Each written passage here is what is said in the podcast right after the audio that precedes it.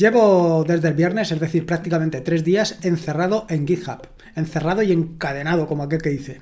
La cuestión es que eh, a lo largo de esta semana, no te sé decir exactamente cuándo ni cómo, eh, Marcos me mandó un mensaje diciéndome que mm, buscador de YouTube que va integrado en Ubuntu, bueno, que va eso, al final es una extensión, una extensión que está disponible para Nome, en Nome Extensions la puedes instalar en tu equipo siempre que tengas Nome, que te permite hacer búsquedas de YouTube directamente desde el escritorio sin tener que abrir un navegador ni nada, simplemente haces la búsqueda y luego seleccionas el resultado que quieras y este te lo abre en cualquier aplicación que tengas configurada, en cualquier reproductor que tengas configurado. Te permite, te permite diferentes, diferentes mm, reproductores. En particular también te permite VLC, con lo cual ahí prácticamente lo vas a poder reproducir todo.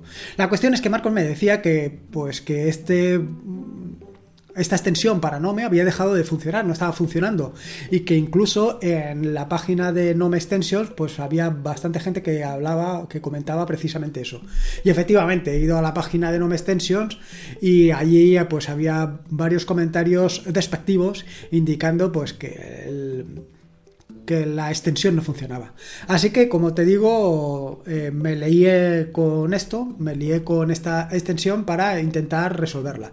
Ya le comenté en, un correo que le envié a Marcos que precisamente esto debería de ser un problema de la API Key, de la API Key de Google, que es la que permite pues, realizar el tema de las búsquedas. Y efectivamente, así fue.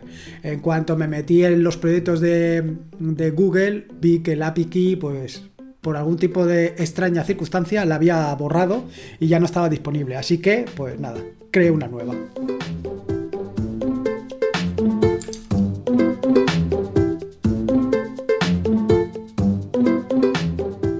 Soy Lorenzo y esto es Atarea.es. Este es el episodio número 273, un podcast sobre Linux y Open Source.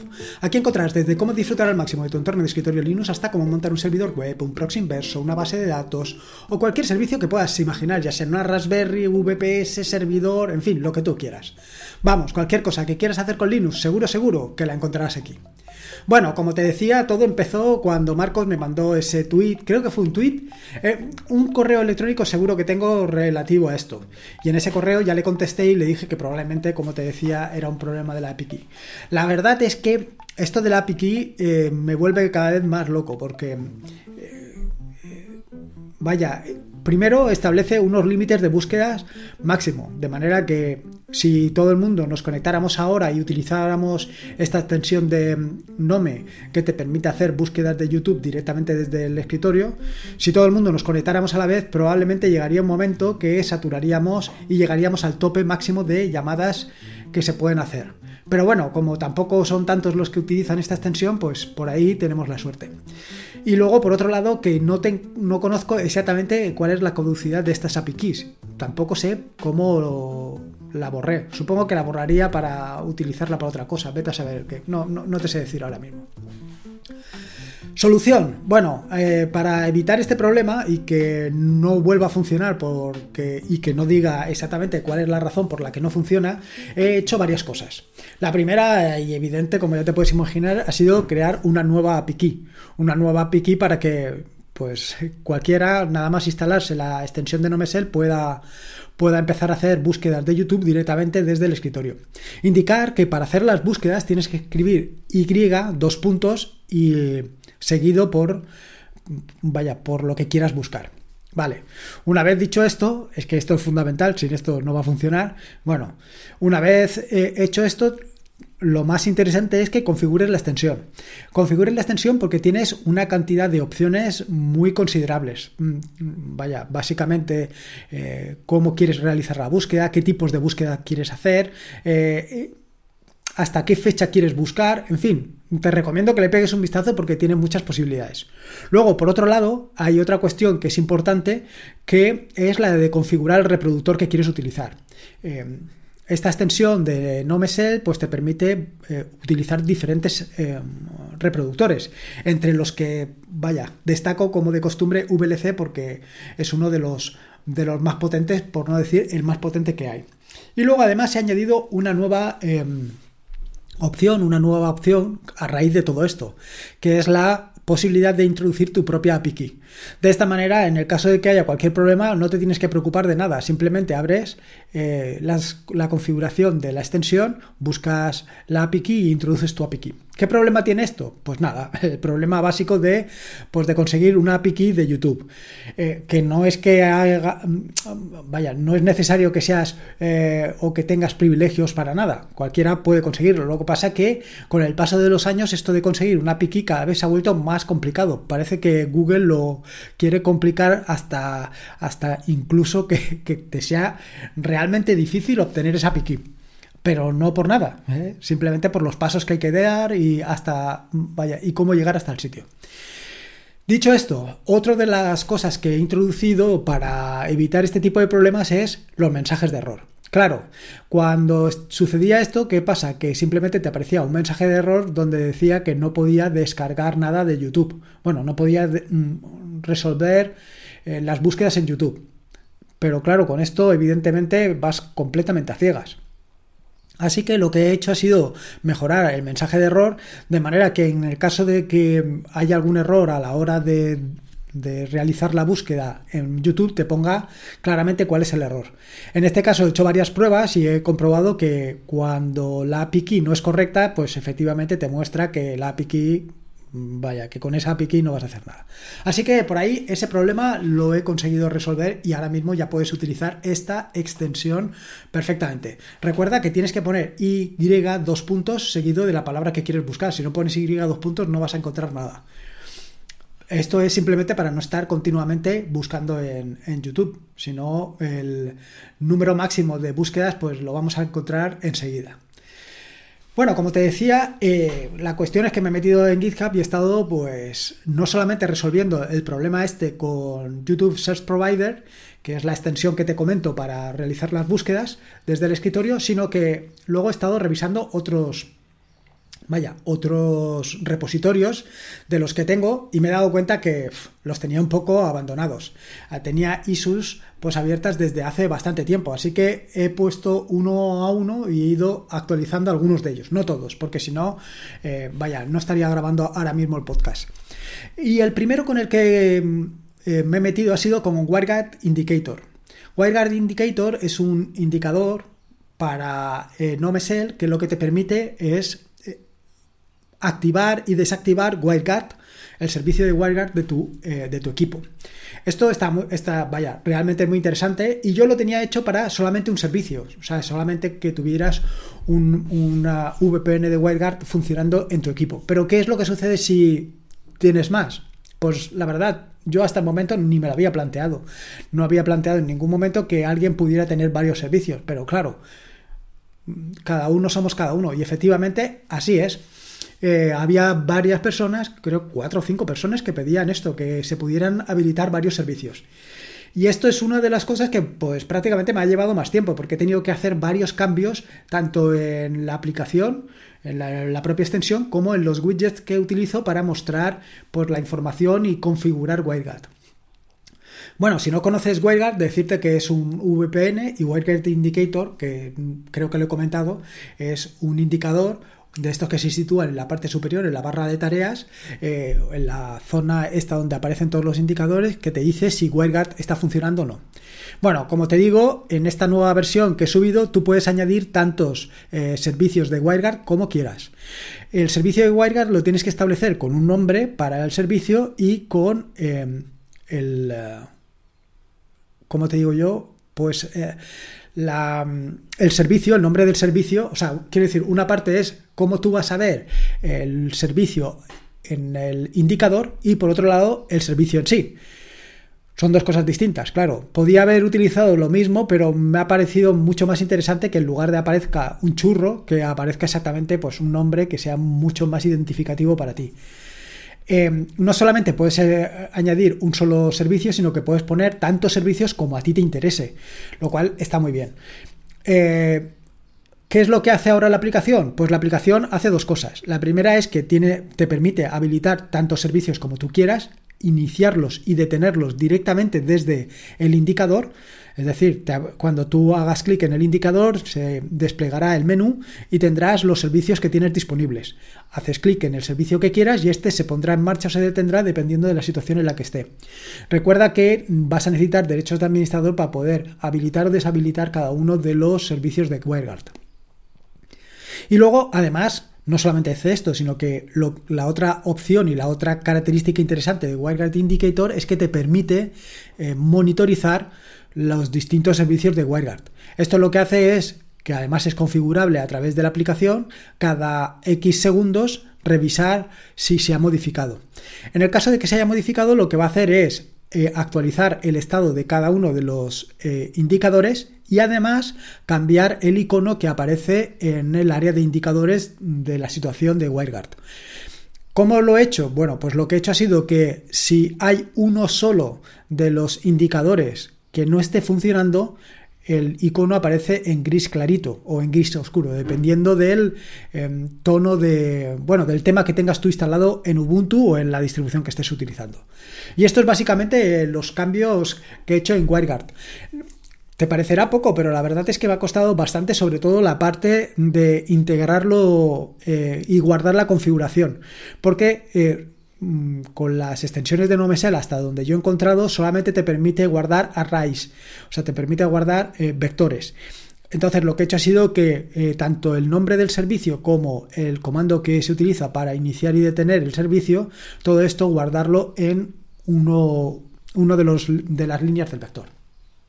Bueno, con esto ya te diría que eh, son las dos aplicaciones principales con las que he pasado. Luego además me he encontrado con que eh, tenía otra aplicación que te permite eh, controlar de forma remota, bueno, controlar no, mejor dicho que controlar, monitorizar de forma remota la Raspberry, pues esa extensión no estaba funcionando. Tenía un issue abierto de, de, de, de, de ahora te lo digo porque lo estoy mirando ahora mismo en tiempo real. Lo que pasa que, claro, a ver, a ver, a ver, a ver. Aquí está. Tengo una cerrada de Manzano, de JM Manzano, en el que me hablaba de que pues aquello no estaba funcionando. No estaba funcionando porque necesita que le indiques la IP donde tienes la, la Raspberry. ¿Qué sucede? Que esto lo tienes que configurar eh, directamente desde la aplicación, pero la aplicación no se inicia porque no lo tienes configurado. Ahora lo que he hecho ha sido simplemente eh, pues lanzar una excepción de que no está configurado y cuando lo configures ya funciona perfectamente. La verdad es que no recordaba bien esta aplicación, la tengo ahí preparada para añadirle más características, pero como tampoco he visto un uso loco de esto, pues no, la, no, he añadido más cosas. Ahora mismo solamente me monitoriza todo lo referente a la memoria, tanto la memoria RAM como la memoria mm, swap, todo este tipo de cosas las tiene allí monitorizadas. Seguramente añada alguna cosa más, pero bueno, todo va a depender del uso que le vayamos dando. Y luego, aparte de esta, lo que he hecho ha sido, eh, lo que he hecho ha sido eh, actualizar bueno, hacer algunos merge de otras aplicaciones. La primera de las aplicaciones es de Gotify Indicator. Gotify Indicator es una extensión que lo que te permite es eh, monitorizar y vaya, ser el cliente de Gotify. Si no conoces Gotify, Gotify es un cliente realizado en Go que, bueno, un servidor realizado en Go que lo que te permite hacer es push de mm, notificaciones contra tu vaya contra todo lo que tú quieras. Lo puedes tener tanto en tu móvil Android y ahora con Spotify Indicator lo puedes tener también en pues en tu escritorio. De manera que cuando envíes un mensaje pues lo verás ahí ¿Qué incluye este merge? Bueno, pues este merge incluye dos cosas muy interesantes. La primera es la posibilidad de, bueno, se ha mejorado el tema de las notificaciones, ahora es mucho más interactivo y además eh, otra de las ventajas que tiene, otra de las mejoras que se ha incluido es la posibilidad de que eh, cuando te llega un mensaje, pues se oiga un sonidito. Bien, son pequeñas cosas, pequeñas mejoras que, siempre hacen la aplicación pues, más interesante. La siguiente aplicación, Pomodoro Indicator. Aquí también he hecho un merge en el que, vaya, he corregido algunas cositas. Eh, yo he corregido algunas cositas pequeñas que habían, pero básicamente se trataba un merge de, de, a ver, ahora te digo yo exactamente, que eran Mm, mm, mm, se ha corregido una fecha. Vale, sí, el tema de las notificaciones también se ha corregido. Y yo creo que poco cosa más. Pero bueno, en fin, eh, Pomodoro Indicator, porque Pomodoro Indicator, si no conoces esta extensión, bueno, esta no es una extensión, este es un indicador que lo puedes instalar yo creo que en todos los entornos de escritorio. Bueno, este indicador lo que te permite es pues seguir la técnica Pomodoro. Si no conoces la técnica Pomodoro, indicarte que, vaya, básicamente lo que haces es dividir tu tiempo en franjas de 20 minutos em, seguidas de espacios de 5 minutos y luego cada cuatro pomodoros dejas eh, un, un tiempo de 15 minutos. Es decir, lo que se trata es que durante esos 20 minutos estás concentrado completamente en realizar una tarea, cuando han pasado los 20 minutos te tomas 5 minutos de descanso, vuelves a enfocarte en otra tarea, otros 20 minutos y así sucesivamente hasta que has completado cuatro completas, cuatro pomodoros enteros. Una vez completados esos cuatro pomodoros, te has ganado un descanso bien merecido de 15 minutos. Y esto es aproximadamente cómo funciona la técnica pomodoro. Así explicada con cuatro pasos y seguro que tiene mucha más tecnología detrás. Bueno, pues Pomodoro Indicator simplemente es una extensión que lo que te permite es hacer exactamente eso. Te va marcando cada cierto tiempo cuánto te queda de ese pomodoro y además con un sonidito te dice que ha concluido el pomodoro y que vaya, que te puedes tomar esos 5 minutos de descanso. Así que otra extensión para la cazuela que seguro que te va a resultar interesante. Y luego otra cosita que he hecho, y en este caso se lo tengo que agradecer a Rapehim, es Expulsabot. Expulsabot eh, es un, bot de Telegram que básicamente lo que trata es de evitar el spam. En este caso ha sido Rapehim el que bueno, pues ha hecho algunas modificaciones para que eh, no se ejecute como usuario root, sino que se ejecute como el usuario que toca, vaya, como tú, o, o sea, como tu usuario, o o el usuario que tú creas. Al final se trata de un file, de, perdón, de un, de un Docker que, que, funciona donde tú lo pongas y evidentemente en un servidor y te va a evitar el spam. La verdad es que últimamente esto del spam es un verdadero incordio. Y luego por último lo que te quería comentar era sobre el tema de las files, que ha sido lo último que he actualizado. He estado quitando y actualizando los files porque me he dado cuenta que tenía una cantidad de archivos de configuración que ya no estaba utilizando y que vaya, no tenía ningún sentido que estuvieran allí. Así que eh, lo que he hecho ha sido quitar los que he dejado de utilizar y añadir los que estoy utilizando actualmente. En concreto, y como ya te puedes imaginar, pues BSPWM, Polybar, eh, también he subido, a ver, TTT, Rofi, eh, lo he dejado en la última versión. el em, y creo que esto es básicamente. Y luego, básicamente, mm, y me he repetido con lo de básicamente, pues ha sido quitar todo lo que tengo ya ahí que no he estado utilizando. Vamos, que he hecho una limpieza. Te lo comento porque si estás utilizando Polybar, BSPWM, BIM, eh, eh, ¿qué más? Temux, o cualquiera de estos, pues lo tienes allí para que le puedas echar un vistazo si lo quieres o incluso si quieres mm, proponer alguna mejora, por supuesto que estamos aquí abiertos para lo que haga falta. En fin, pues esto es un poco lo que te quería contar. Te quería contar mi paseo por GitHub y lo que he estado haciendo. Así que nada, espero que te haya gustado este nuevo episodio del podcast y si puedes te agradecería una valoración, ya sea en iVoox o en Apple Podcast para conocer el proyecto. Porque ahora tareao.es, que ya no tiene las W, ya tiene más sentido que nunca. Uy, se me ha olvidado uno, que es el de los fondos productivos. En este caso he añadido un par de fondos productivos que estaban pendientes de eh, mergear, así que este también lo tienes. Esto de los fondos productivos, si no sabes lo que es, se trata pues simplemente de eh, fondos donde tienes atajos de teclado para utilizar con diferentes... Em, con diferentes pues aplicaciones, ya sea BIM, eh, ya sea Inkscape, en fin, ahí, ahí ha colaborado mucha gente y la verdad es que, está muy interesante. Eh, vaya, le puedes pegar un vistazo y seguro que le sacas provecho. En fin, nada, eh, en eso estaba, despedir el podcast cuando me, ha recordado, me he recordado de lo de fondos productivos. Te he dejado un enlace en las notas del podcast para que sea más sencillo pues esto de las valoraciones. Ya te digo que es la única manera de dar a conocer el proyecto.